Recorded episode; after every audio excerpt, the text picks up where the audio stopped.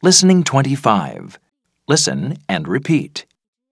Did they go to a museum? Yes, they did. Did Amy buy a postcard? No, she didn't. She bought a model.